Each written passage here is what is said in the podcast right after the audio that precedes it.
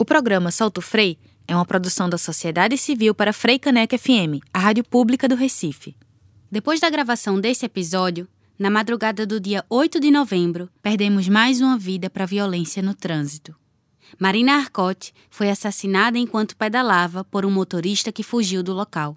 Marina era cicloativista, feminista e pesquisadora, mas antes de tudo, Marina era nossa amiga. O mundo ficou mais triste e mais difícil de consertar. Sentimos por Marina e por todas as vidas que se vão por irresponsabilidade de motoristas e do poder público. Esse país já sangrou demais. Por Marina, estamos de luto. Mas luto, que é verbo, é luta, do jeito que ela nos ensinou. Basta de mortes no trânsito. Marina presente. Olá, ouvintes da Rádio Frei Caneca FM. Está começando mais uma edição do programa Solto Frei Aqui nós debatemos sobre mobilidade, bicicleta, gênero, sustentabilidade, democracia e muito mais. Se você tem uma campanha na bicicleta, toca ela para todo mundo saber que você está antenado no Solto Frei, aqui na Frei Caneca FM. Hoje, o Solto Frei traz um tema muito difícil de ser tratado, principalmente para nós ciclistas, que diariamente colocamos o corpo e a coragem na rua que, diante da insanidade do trânsito brasileiro, nos arriscamos em cima de duas rodas com o intuito puro e simples de exercer o nosso direito de ir e vir. Instituído pela Assembleia Geral das Nações Unidas, o terceiro domingo de novembro é lembrado como Dia Mundial em Memória das Vítimas de Trânsito. Nesse ano de 2020, a data caiu no dia 15 de novembro, ou seja, ontem, para quem está escutando o programa no dia da sua veiculação. Então vem com a gente se inteirar na programação do dia nesse episódio sobre mortes no trânsito. Nessa 18ª edição do Solto Frei, a gente traz como convidada Renata Aragão. Renata é mãe de Raul Aragão, cicloativista recifense, morto por atropelamento no dia 21 de outubro de 2017 na L2 Norte em Brasília. Renata tem sido, desde então, uma voz ativa na luta contra a violência no trânsito e a causa ciclista. No segundo bloco, a gente explora alguns dados sobre mortalidade no trânsito. No quadro Foca na Leitura, teremos a declamação de um cordel chamado A Peleja do Ciclista com o Motorista, de André Valença. E por último, a gente bota para tocar a paródia do dia, que dessa vez fala de álcool e direção. Bora partir para a entrevista? Estamos aqui com Renata Aragão, mãe de Raul Aragão, que foi covardemente atropelado e morto em 2017 lá na L2 em Brasília. Raul tinha somente 23 anos e era figurinha marcada nas ações de cicloativismo, tanto de Recife quanto de Brasília. Mas Renata vai falar melhor sobre isso com a gente. Olá, Renata. Obrigada por participar do programa. Seja muito bem-vinda. Eu queria que a gente começasse essa conversa falando um pouquinho sobre Raul, como ele era e qual que era o envolvimento dele com o cicloativismo. Conta um pouquinho pra gente.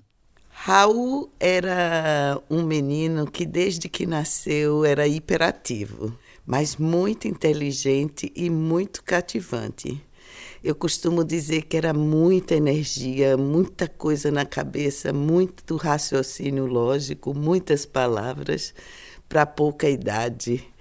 A questão dele era mesmo as palavras, o envolvimento, o ativismo. Depois que ele desistiu da informática, ele foi para Brasília e começou a estudar sociologia na UNB. Daí ele também começou a, a ir de bicicleta para a UNB e aí a partir daí ele fez um curso de voluntário da Rodas da Paz. Foi aí que começou o cicloativismo dele. Depois do curso de voluntário, ele, eu digo que ele virou bicicleta, envolveu-se em diversos projetos, bicicleta livre, Bike Anjo, a própria Rodas da Paz, ele aplicava a sociologia dele na, nesses ativismos e daí ele optou para se especializar em sociologia urbana, de onde estava se formando e o TCC dele era o impacto dos carros na vida dos moradores de Brasília. Ele já contribuía muito com os eventos das câmaras, os eventos políticos, os eventos universitários, pesquisas. E com isso ele, como eu digo, ele era bicicleta. Ele às vezes até era bicicleta demais. Agora, Renata, caso você esteja se sentindo à vontade para isso, eu queria que você contasse para a gente, se possível, como foi o atropelamento de Raul. Bom, era um sábado à tarde e ele voltava do restaurante universitário para casa, muito pertinho, um, um percurso que ele fazia há muito, muito, muito, diariamente, várias vezes. De repente veio um, um, um bole com um veículo louco a 110 numa pista de 60 e o atingiu pelas costas. Ele não teve condições de defesa, apesar dele ser um ciclista muito preparado em todos os aspectos.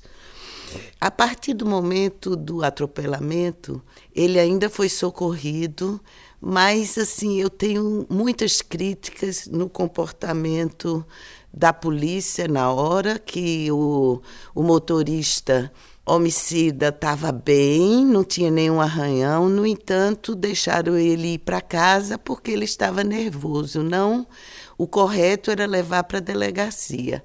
Com isso, demorou muito a ele ser chamado para a delegacia, embora tenhamos conhecimento que na segunda-feira, isso ocorreu no sábado, ele voltou normalmente para as aulas na UNB e nada da polícia o chamá-lo. Então a gente começou a criticar os procedimentos daí. Foi também quando passou um tempo, umas uh, dez dias de sofrimento, e a gente achou que tinha que começar a interagir, porque o ciclo ativismo dele envolvia isso também justiça para crimes de trânsito.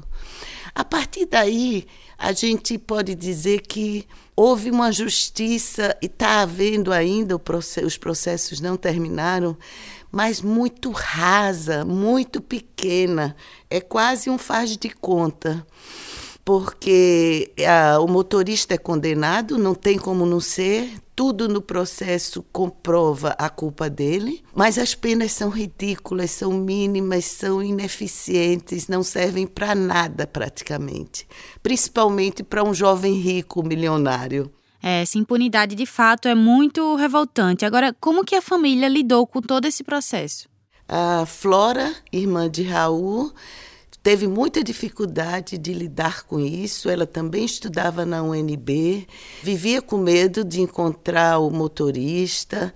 A gente fica emocionalmente muito abalado com tudo, sem nenhuma assistência. O próprio sistema não se preocupa se esse motorista volta a dirigir, mesmo tendo um laudo que confirme um excesso de velocidade gravíssimo, maior do que 50% do limite da via. Não há nenhuma medida protetiva, não, nem, nem de, de proteção à sociedade mesmo. Esse motorista pode voltar. Inclusive, ele tinha apenas uma permissão e nem perdeu, porque os processos são subjúdice. O Detran não tem como autuar com base no laudo pericial da própria polícia. Com isso, ele não perde a permissão. A habilitação dele tornou-se definitiva e ninguém sabe ainda se como ele está dirigindo. Então, Flora dirigiu um filme chamado Pedalar é Suave. Pedalar é suave era uma frase que Raul sempre dizia. Pedalar é suave, perigoso é dirigir feito doido. E esse é um filme manifesto, onde se questiona, se fala do ativismo de Raul, mas também se questiona os procedimentos policiais e jurídicos pós crime de trânsito. O filme ele teve muita repercussão durante o ano de 2019, passou em vários festivais. Ele está disponível no YouTube. E existe também uma página no Facebook onde você pode encontrar todo o processo e também o link para assisti-lo. Uh, o filme era um manifesto mas a gente também queria passar a suavidade de Raul. Raul era suave, ensinava as crianças a pedalar, passava mensagens lindas. Então, o livro é isso: é uma homenagem a Raul e ao ciclista Pedro Davidson, que também inspirou muito a Rodas da Paz. Esse livro foi uma realização da Rodas da Paz, com apoio de pessoas jurídicas e algumas pessoas físicas contribuíram. O livro passa uma mensagem linda, ele tem a mensagem curta para crianças que estão iniciando a leitura e a ilustração é lindíssima, que passa uma mensagem de paz, da cidade, de beleza, onde a mensagem do livro é, a, é o prazer de pedalar e também os ensinamentos básicos, para que tanta pressa, para que o maior tem que proteger o menor. Então, o, o, livro é uma coisa linda, teve uma grande repercussão nacional. Ele está livre para download gratuito no site da Rodas da Paz, vocês podem encontrar com facilidade. E recentemente, diante de tanta demanda, a gente lançou um financiamento coletivo para fazer uma edição impressa, onde quem contribuir receberá livros e isso vai dar um aporte também para que a Rodas da Paz distribua esses livros com as crianças que iniciam a pedalar com bike anjo, com as crianças que recebem bicicletas reconstruídas pela Rodas da Paz no projeto Doe Bicicleta e nas bibliotecas das escolas públicas. É, esse livro é uma lindeza, recomendo todo mundo pedir um. Agora, falando sobre as ocorrências de trânsito, a gente sabe que estão entre as principais causas de morte de jovens em todo o mundo. Quem você acha que é o culpado disso, Renata? São os fiscalizadores, os legisladores, os motoristas? Bom, eu acho que a sociedade como um todo. É a sociedade, por meio da legislação, que é fraca, por meio de um judiciário que torna essa legislação mais ineficiente ainda, por tão raso que trata os processos de crimes de trânsito. Os órgãos fiscalizadores também são muito desassistidos, muito ineficientes. E, claro, as pessoas, a sociedade, os motoristas são os maiores responsáveis também, porque eles têm uma formação para tirar habilitação, sabem da legislação, principalmente as formações hoje em dia são mais uh, ricas, né? E, e eles simplesmente correm. A velocidade, para mim, é a coisa mais prejudicial para a vida no trânsito, para a harmonia entre todos os modais. E o que você acha que falta a gente fazer para a gente alcançar isso? Como a gente pode melhorar? Bom, o que pode fazer para melhorar essa carnificina e essas mortes no trânsito? Diminuição dos limites de velocidade, principalmente nas vias urbanas, elas não são compatíveis com a vida. Acredito também que os motoristas devem passar por uma reciclagem de humanização num período a ser definido, porque se esquecem desses valores que estamos passando no livro para as crianças, valores mínimos. Deve haver mais fiscalização e o, o país evoluir também no judicial, ser mais consequente quem mata no trânsito. Existiu a questão da lei seca recentemente, muito importante, mas no final o que, é que eu entendo? Que a lei seca, a pessoa que bebe, ela fica mais solta na velocidade. E para mim o mais importante é a questão da velocidade. Não mate, a sua pressa não vale uma vida. Que recado maravilhoso, Renata. Agora, por último, eu queria saber se você tem alguma mensagem para passar para pais e mães que passaram por alguma perda parecida. Eu não sei nem o que dizer, porque o luto é uma coisa tão difícil, tão louca, tão tão sofrida. O que é que eu fiz? Eu tentei fazer do luto uma luta. Eu tentei evitar que mais mortes aconteçam. Eu tornei-me um pouco Raul. Talvez os nossos filhos que morrem, eles trazem o ensinamento para a gente ensinar os outros. Eu acho que quem se foi deixa muita mensagem para a gente fazer da nossa vida uma transformação para melhor, para melhorar o mundo. E foi isso que aconteceu com Raul e comigo. Obrigada. Renata, eu que agradeço por toda essa mensagem, pela sua disponibilidade. Gente, essa foi Renata Aragão, mãe de Raul porque Raul era cicloativista e uma pessoa muito querida e muito entusiasmada com a causa. Nós o escolhemos para representar nesse programa todas as vítimas de trânsito no país.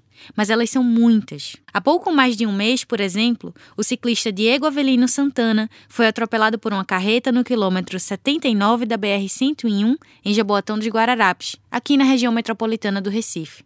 São vidas que estão sendo tiradas de maneira geral por conta de um culto ao veículo motorizado, à velocidade, ao individualismo. Vidas que não se recuperam. Contudo, outras vidas ainda pulsantes podem vir a ser preservadas. Fiquem aí que a gente volta no segundo bloco com mais informação e mais tapa na cara. Raul vive. Raul vive. Raul vive. Raul vive. Raul vive. Raul vive. Raul vive. Estamos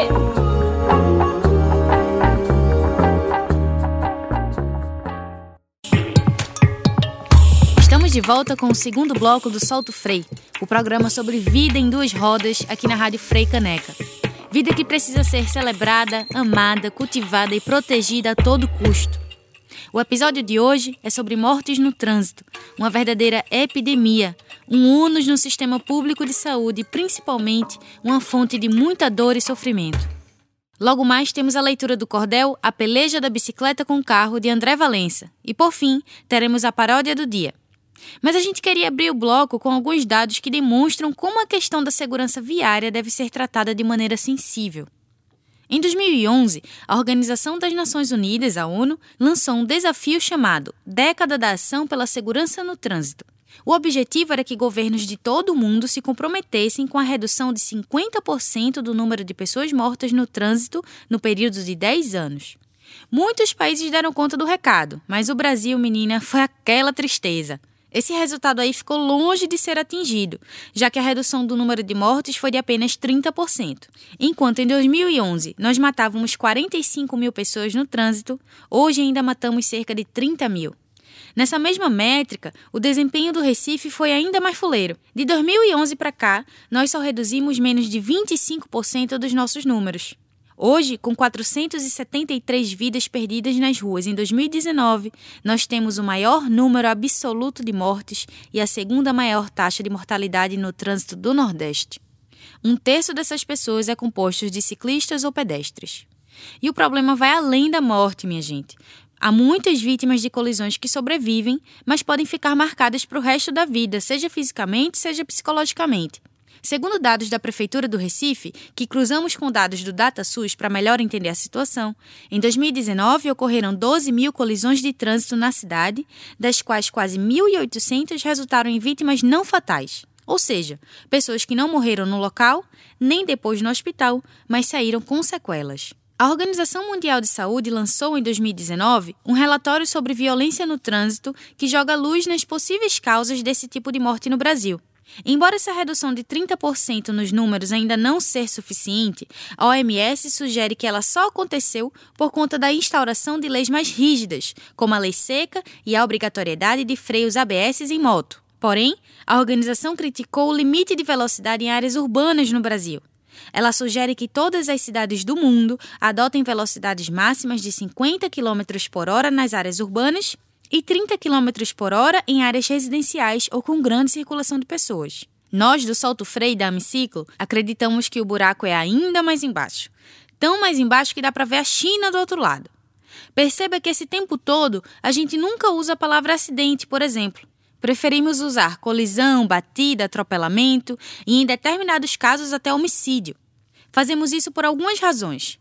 Primeiramente, porque acidente exime a culpa dos envolvidos diretos, o que nem sempre é o caso. Segundo, porque a gente acredita que, no fundo, sempre é um culpado. Essa culpa recai muito no motorista imprudente, e é para cair mesmo. Mas ela também está em outros lugares. Está nas mãos de governantes que se recusam a tratar a questão da mobilidade como pauta séria que ela é. Está no lobby do setor privado de produção e venda de veículos automotores, que também divulga o discurso patético do carro como símbolo da ascensão econômica e social. Esse tipo de atitude promove a negação do compartilhamento do espaço viário, o aumento da velocidade das vias e uma cultura elitista, individualista e violenta, com o carro no centro de tudo. Outra coisa que é preciso entender é que o carro é um trambolho veloz de uma tonelada que pode parar na mão de qualquer pessoa que passe num testezinho de habilitação besta. Uma verdadeira arma nas mãos de pessoas que dirigem por aí sem estarem informadas do tamanho da responsabilidade que carregam. Enfim, diante de tanta insanidade, ainda bem que existem iniciativas independentes com a missão de mudar essa realidade. Raul Aragão, por exemplo, era voluntário da ONG Rodas da Paz que promove ações para conscientização em prol de um trânsito seguro no Distrito Federal. Para isso, eles e elas estão sempre fazendo palestras educativas, passeios ciclísticos e iniciativas junto aos poderes legislativo e executivo. Vocês podem saber um pouquinho mais do trabalho no rodadapaz.org.br. Novamente, rodadapaz.org.br. Nos Estados Unidos foi criada a Vision Zero Network, ou Rede Visão Zero, eu trago o exemplo dessa galera de fora para cá porque eles têm um manifesto bem claro e incisivo. Eles apontam que uma abordagem tradicional e antiquada sobre segurança no trânsito é: mortes no trânsito são inevitáveis, não há falha humana, é possível prevenir colisões, a responsabilidade é do indivíduo, salva-vidas é caro. Enquanto a abordagem deles, da visão zero, seria: mortes no trânsito podem ser prevenidas.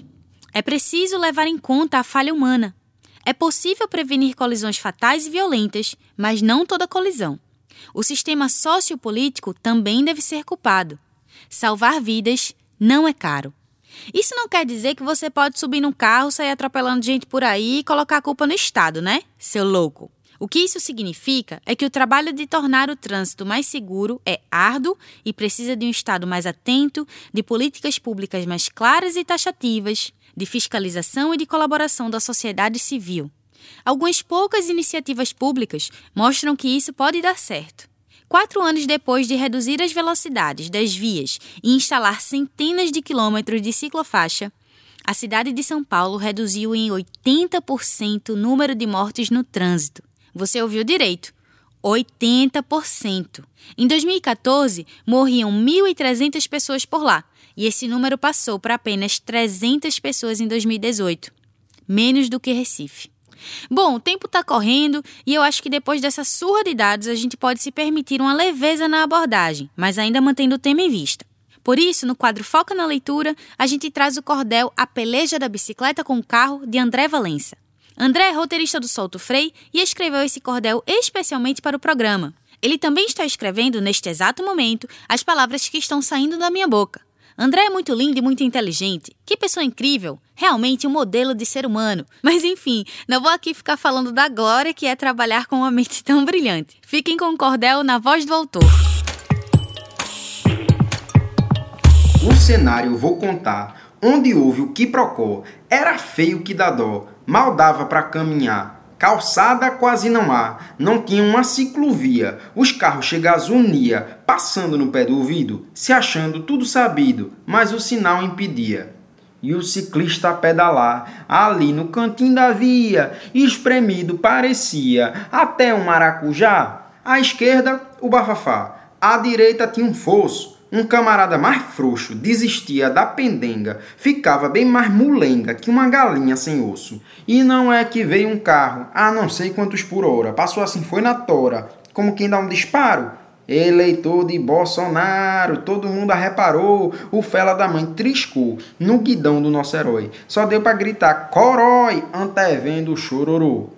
Quem estava lá no local viu que o baque foi um horror. Oi, do chão até passou. Pensa uma queda abissal. Só faltava jogar sal na batata do sujeito, que a perna ficou de um jeito, carne viva palpitando. Era o caba espetando e o churrasco tava feito.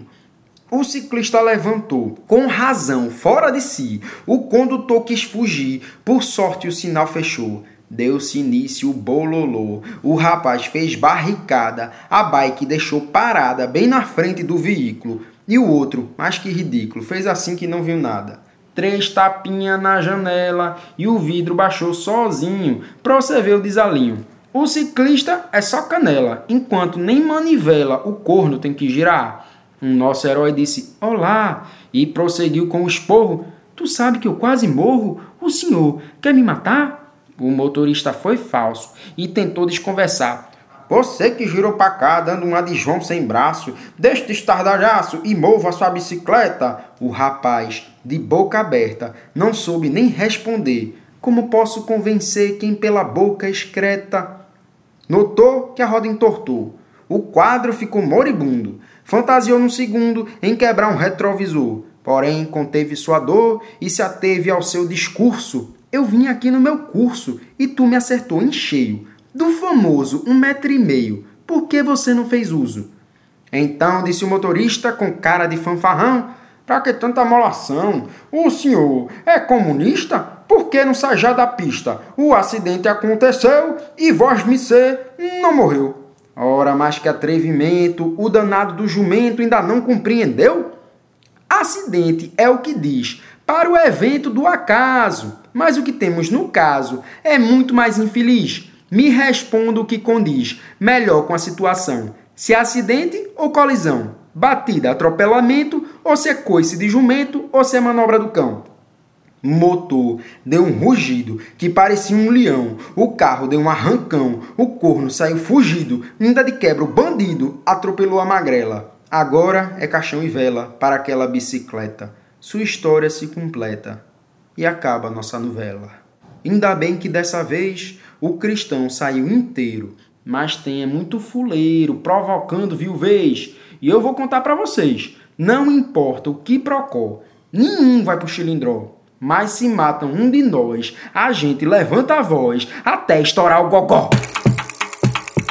Eita, que eu me arrepiei. Esse foi o cordel A Peleja do Ciclista com o Motorista, de André Valença. Agora nós seguimos para o derradeiro momento do episódio, a hora da paródia do dia.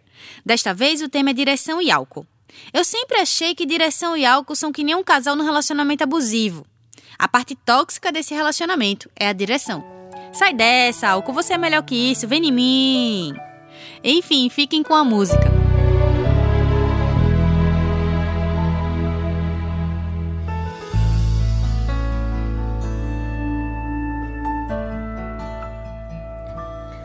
Um caminhão passou ligeiramente apressado, extremamente mal educado. Tirou um fino e eu fui pro chão. Primeira vez que o caminhão bateu de frente comigo. Disse que ia parar era amigo. Puxou o carro e foi embora de vez. Será que um metro e meio é tão difícil pra você?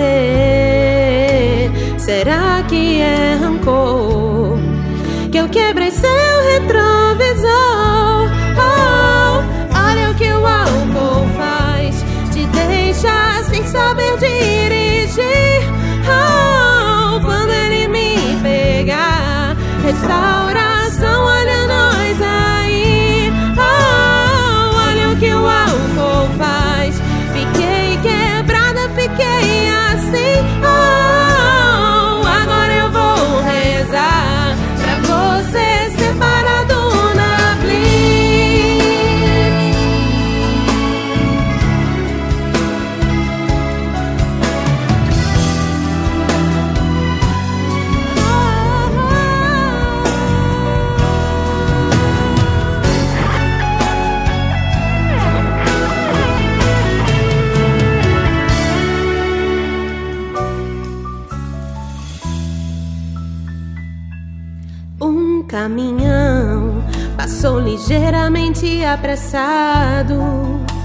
extremamente mal educado. Tirou um fino e eu fui pro chão. Primeira vez que o caminhão bateu de frente comigo. Disse que ia parar era amigo. Puxou o carro e foi embora de vez. Será que um metro e meio é tão difícil pra você? Será que é rancor que eu quebrei seu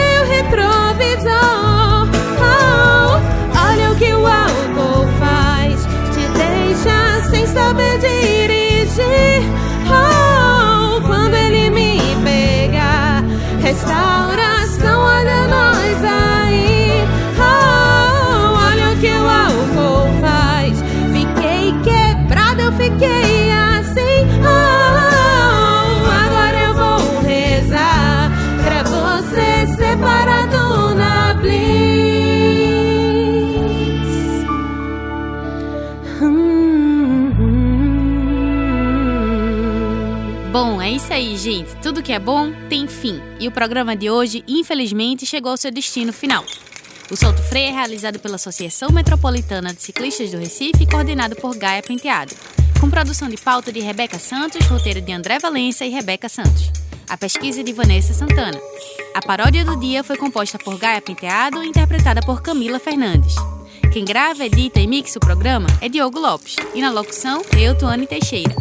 Muito obrigada por terem pedalado com a gente e até a próxima. O programa Solto Frei é uma produção da Sociedade Civil para Frei Caneca FM, a rádio pública do Recife.